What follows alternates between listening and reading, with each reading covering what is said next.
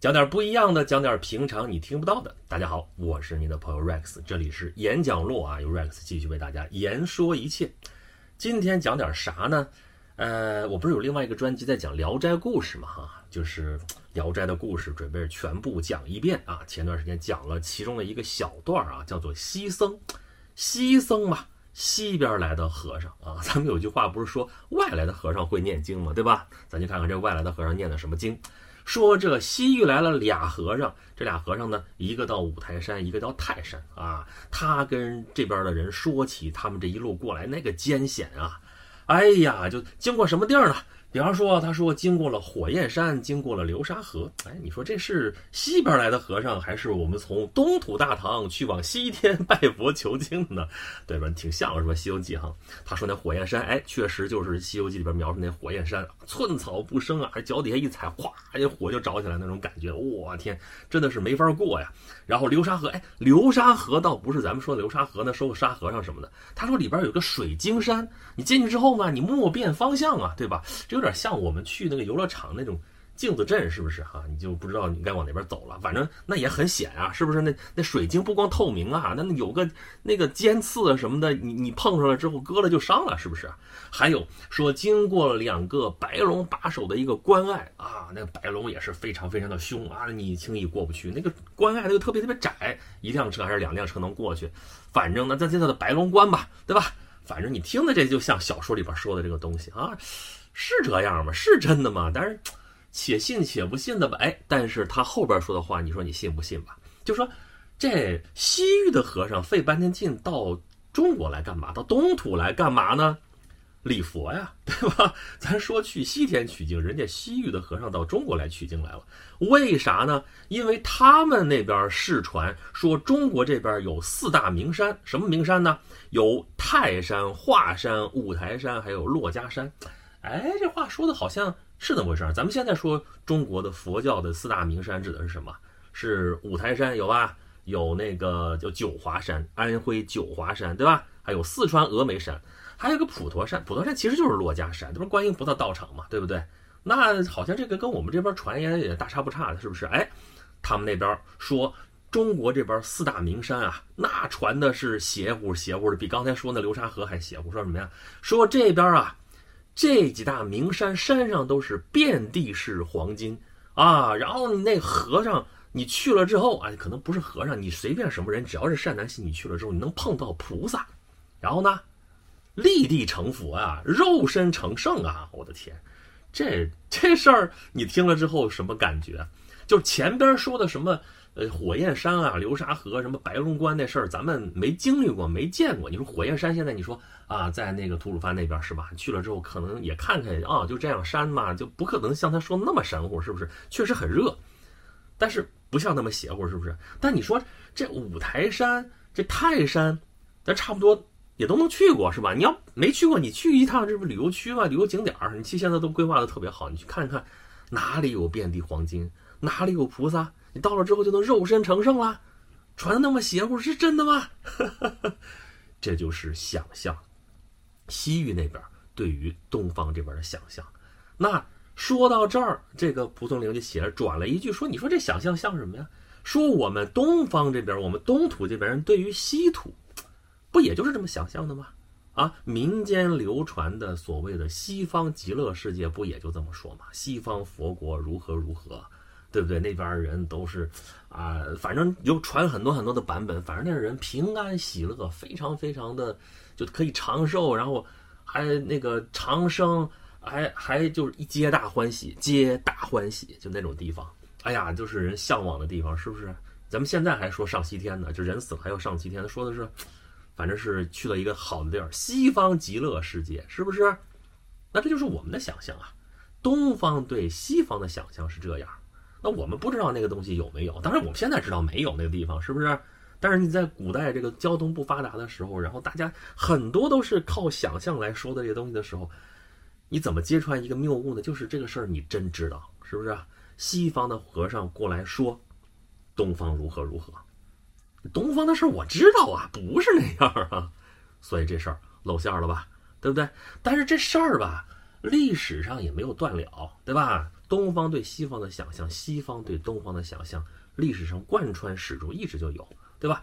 咱先说，比方说西方对东方的想象，他们西方人，咱这说的还是西域，西域这个番僧啊，可能是比方说来自天竺，比方说印度那块儿的，或者说来自中亚，或者说来自什么什么地方，那后来可能是来自欧洲，那他们对于东方的想象，因为他们到东方来可实在是太难了啊，十人九不至。你像这个西僧也说，他们出发的时候是十二个人到东土来，就他们俩，就剩他们俩了啊，中间走了多少年了？十八年。十八年啊，《西游记》里边说，呃，唐僧去西天取经去了多少年？十四年是吧？他这十八年比那个还长哇！他们来一趟更不容易，所以那很难有人过来的话，很多人都是通过别人的转述来想象当中，还对东方有一个印象。这个我们最熟悉的，你看《马可波罗行记》，对吧？马可波罗。他到底来没来过中国这事儿，我们都不知道哈。现在考证说的，有人说他真来过，有人说他确实没来过，因为很多人话说的，你也就道听途说凑一块儿。反正不管怎么说，他的书里边是集合了很多很多对于东方的想象，对东方的当时的了解，半真半假吧。有些事儿我们能查得出来，能考察出来；有些吧，你说你信还是不信吧，反正就那样，对吧？就像“遍地黄金”这样的词儿，对吧？听着耳熟吧，对吧？你看西域僧人对于东方的想象，也不过就是遍地黄金。这简直，这个人类的想象力怎么能匮乏到这种地步啊？一想就是，哎呀，遍地黄金，如何如何，对不对？马可波罗写中国也差不多了，啊，写那个大城如何如何，写的人怎么怎么样，这样的描述对于当时的西方，对于当时的欧洲来说，那真的是太吸引人了，对不对？因为他们对比自己的现实。那差距实在有点太大了，对不对？所以你说那个他们描述的那个中国，那是中国吗？东方那是东方吗？恨不都是天堂的那种感觉。所以有这么强大的吸引力啊，那那个这种对于东方的向往，就引发了一波他们所谓大航海的时代，就是这么开始的，对吧？中间有人堵了路，正好传统的这个欧亚大陆贯穿欧亚大陆的丝绸之路不通了。或者说中间老有中间商赚差价，这实在是剥削的受不了了。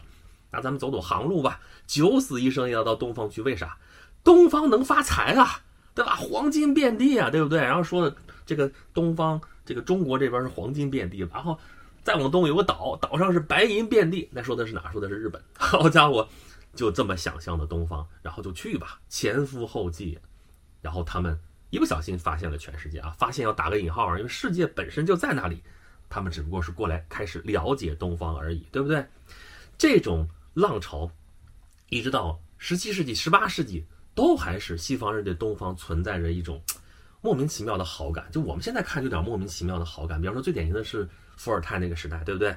那个时候，东方有一个皇帝是康熙皇帝，西方有一个 强大的专制主义的一个一个国王路易十四，他们基本上是同时代的嘛，就在差不多就是那个时候。西方的，尤其欧洲宫廷对于东方那个想象，那个 是非常非常好感，非常非常明显的，啊，他们就认为东方人，你看，因为传过去的是中国的孔孟之道嘛，那孔孟之道里边写的中国人应该怎么怎么样，讲理呀，都彬彬有礼啊，然后那个秩序非常井然啊，然后人都是要讲究，你是好人，就我们就后来那个郭明先生还在翻译说，你怎么成为君子啊？君子啥？君子就是就是 gentleman，君子就是。Good people, good men，就这种啊，对不对？所以他们想象当中中国就是，哎呀，都是就是君君臣臣、父父子子这一套，非常非常讲礼貌，非常非常讲文明，非常非常有秩序。反观欧洲，哇，那简直是一个蛮荒之地，对不对？哪能跟东方人比？就东方的茶叶、东方的丝绸、东方的瓷器，到这个传到源源不断的，这都已经不是那个时候传过来了。到那个十七、十八世纪的时候，都已经传了几千年了，对不对？然后。一系列的这个中国风，对吧？我记得十几年前你去欧洲宫廷里边那个那个现在都成博物馆了，是吧？我当时是去的苏格兰宫廷，在爱丁堡，爱丁堡的这个就是十圣十字皇宫，那个王宫里边当年是玛丽女王在这住过啊。那个里边就一间房间里边全都是中国来的东西，钢琴上面都是云纹板，然后还有屏风，还有什么什么的。我操，这玩意儿这这是欧洲宫廷吗？这不就是这不就是中国吗？哎，就当时的一股中国风。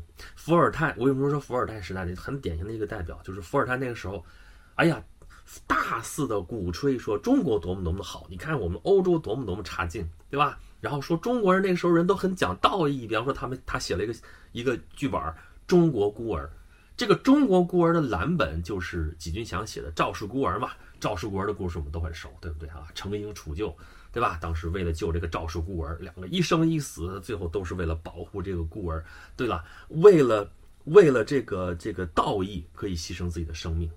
妈，这是什么样的人，对不对？不是那种唯利是图的人，不是那种那种那个特别低俗的人，特别低级趣味那些人，是不是？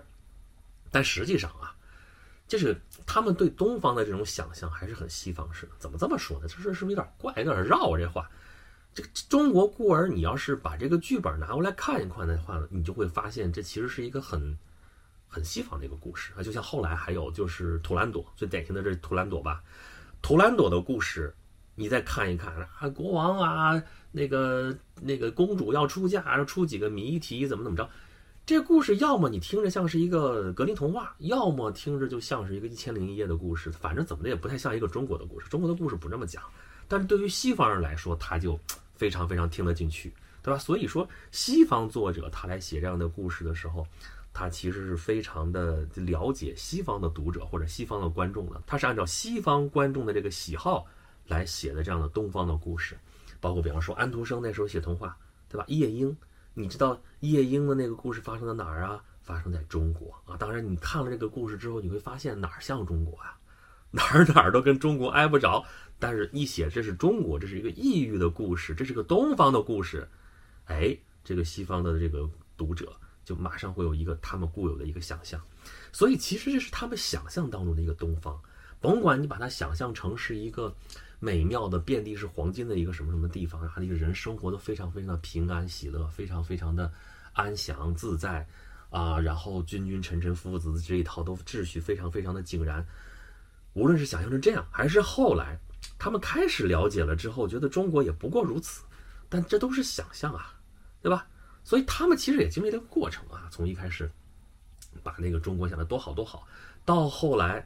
他们真正，你们鸦片战争开始，就从马加尔尼使出使中国开始吧，对吧？你看，描述中国其实不是那么回事儿啊，不是他们原来想象那个样子。到后来鸦片战争打开中国国门，到后来开始说啊，你也就这么不经打，也就这个样子嘛，开始完全从一个极端到了另外一个极端。也就是说，近代他们认为中东方就是如此的、如此的，就恨不得从人种上都是低劣，都是那样子的。对不对？这个近代史我们就太熟悉了，是不是？他们看不起中国了，开始为什么？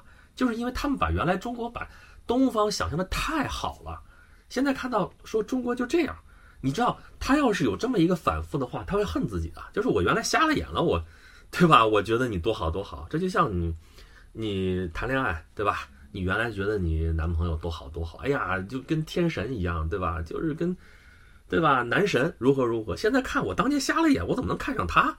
就有这样一种心态，然后再看，就觉得中国哪哪都不对劲儿，觉得就我们高高在上了，如何如何这样子的，这样有一个此起彼伏。那相反，东方看西方，其实也是经历了一个相反的过程，对吧？一开始的时候，我们，要你咱不说前面那个了，前面是啊，想象的这个西方极乐世界如何如何，从。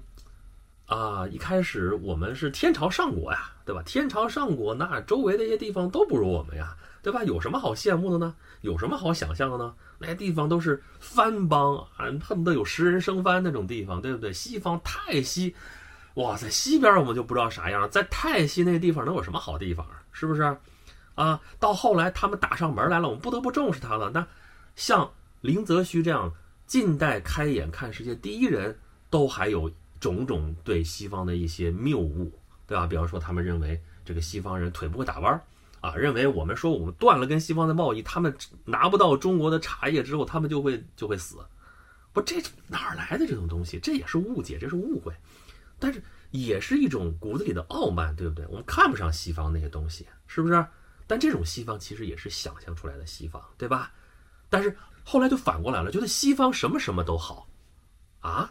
就被打怕了，对吧？被打的说：“哎呀，觉得西方船坚炮利，如何如何，对不对？”所以有些人就开始崇洋媚外，对不对？但是有些人呢，至少开始先说师夷长技以制夷呀，对吧？我承认你，我以前小看你了，对吧？我承认你有比我强的地方，但是我学习你，然后我要打败你。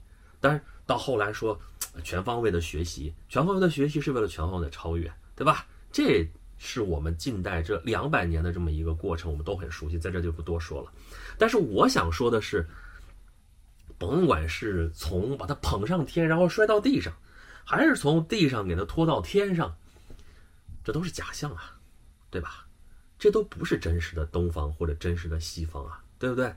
都是像我们看西方，像看西洋景，对吧？哎呀，那西洋景有这词儿的时候，觉得西洋景多好多好，才会留下这词儿，说哎呀，就跟看西洋景一样。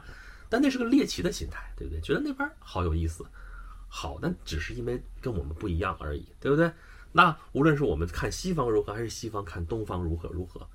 这中间过程，这就是所谓的误读吧，对吧？文明的误读，文化的误读，对吧？就像刚才举例子说伏尔泰那样，说图兰朵。其实图兰朵，你想想，你听这个名字就知道了。咱们之前讲过中亚的历史，说图兰朵这个词到底从哪儿来的？图兰平原啊，图兰低地啊，对不对？里海边上那地方是图兰那个地方，那那地方人叫图兰人，然后那地方的姑娘，那地方的公主叫图兰朵。那说的是中国吗？那说的根本就不是中国呀！但是为什么西方就认为是中国？哎呀，就是远东这些地方，反正你们傻傻分不清楚，你爱是谁就是谁。反正我觉得图兰朵那地方到中国了。杰哥说为什么中国是 China？有一个说法就说是契丹，说 China 这个词本来是契丹，为什么呢？因为他们在西边往这边 go，，往这边了解的这个尽头就是契丹人啊。这个时点大概是在就是西辽那个时候，耶律大石建立西辽，在称霸中亚的时候。对吧？因为他体量太大了，然后他在这个地方，后来甚至把它传承，这个西方把他们传承祭祀王约翰啊，什么什么这样的，对吧？然后就他就到这儿了，再往东他们不了解了，然后就用这个地方的这个词来形容后面东方整个的都是，实际上他们根本分不清。你们东方人就跟我们看西方人，我们也分不清楚。就是你说来一个比利时人，来一个法国人，来一个这个这个这个这个德国人，你放那儿，你你能保证你一定分得清吗？对不对？那他们看我们中国的，还是日本的，还是韩国的？外国人看我们也看不明白啊！你到底是就我们现在有些，比方说我们看到一个一个亚裔的人演的一个美剧，他到底是中国人还是还是越南人？你可能也分不清楚，对不对？所以在他们看来都差不多了。你图兰朵这就是中国人了，这就是中国公主了，就这样的。所以完完全全都是误读。那怎么能够打破这样的一个互相的这样一个不了解、互相的一个不理解呢？其实，在咱们开头说的那个故事里面，就是《聊斋志异》这个西僧里边已经给我们答案了，是什么呢？最后的怎么说的？说唐有西游人与东渡者，中途相值，各述所有，当必相视失笑，两免跋涉矣。啥意思？就是如果从西边到东方这边来的，和从东方到西边这边去的。俩人碰上了，啊，你各自说一说，哎呀，你们那边什么什么可好了？说我们那边什么什么就那样，对吧？你那边什么什么可好了？我们那边其实就那样。这就是这在干嘛呢？这在交流，这在彼此进行信息交换，对不对？那么有这么一个过程的话，这种误解、这种误读不就少很多了吗？那蒲松龄的意思就是说，两免跋涉矣，你就不用再去了，对吧？你还费那么大劲，花十八年跑到东方来，一看不也就这？对吧？我其实很好奇，那个西僧看了这个五台山，看了这个泰山之后，他会有什么样的感想？说，哎，到底是不过如此，还是说，哎呀，真的是有新的，觉得还是挺好的？不知道会是什么样的感觉。但是对我们来说，我们的启发就是，最后就是这么一个办法，就是交流。唯有交流可以打破隔阂，人与人之间的这个关系啊，就是得互相了解，对不对？所以就是说。不光是东方对西方，或者西方对东方，一种文明之间，如果缺乏交流的话，会有那种不切实际的想象。你甭管这种想象是多么多么的美好，还是多么多多么的不堪，对不对？但这都是假象。那如何才是真相呢？就是你真的要去了解啊，你不能想当然啊，对吧？你不能在这猜啊，不能凭你的想象啊，对不对？你真过去看一看，哦，人家是这个样子，那你在这个基础上，你才能够做出你新的判断，说啊。那我应该怎么去对待他呢？对吧？如果双方都能保持这样一种，咱不说平等，咱说至少是实事求是的这样态度来看的话，那么也能会少一些这样的一些笑话，对不对？像西僧这样的故事，我猜啊，蒲松龄这个故事啊，他是没讲完。呃，他要是往下接着讲的话，你说这俩西僧，他们要是还有机会，咱不说经十八年嘛，回去可能能快一点，路毕竟熟了嘛。你看他是不是真能过火焰山，真能过流沙河，咱不知道，但至少他过过一遍是吧？后来能知道怎么过了，回去可能能快一点。你唐僧取经回来不也快了吗？对吧？咱不说那个《西游记》里边直接飞回来啊，咱就说那个实际上他去的时间也长，回来的时间也短。那他如果真的有机会能够回到西域的时候，他跟他西域的同胞在讲起这段故事的时候，讲起在东方的见闻的时候，你说他会说：“哎呀，东方不过如此呢？”还是会说东方确确实实像我们传言当中，哎，比他传言的还好，什么遍地黄金啊，什么东西不只是黄金啊，哎，还有别的什么什么东西，还晶莹玉透的什么玩意儿？你说他会回来实事求是呢，还是回来继续？去撒他那个谎呢？这个事儿就不好说了，就看这俩人，看这个西僧他到底是什么用心了。所以如此说来，你说外来的和尚到底会不会念经啊？啊，他到底是以什么样的心态来念经呢？是念正经，还是念反经，还是念他编的其他的经呢？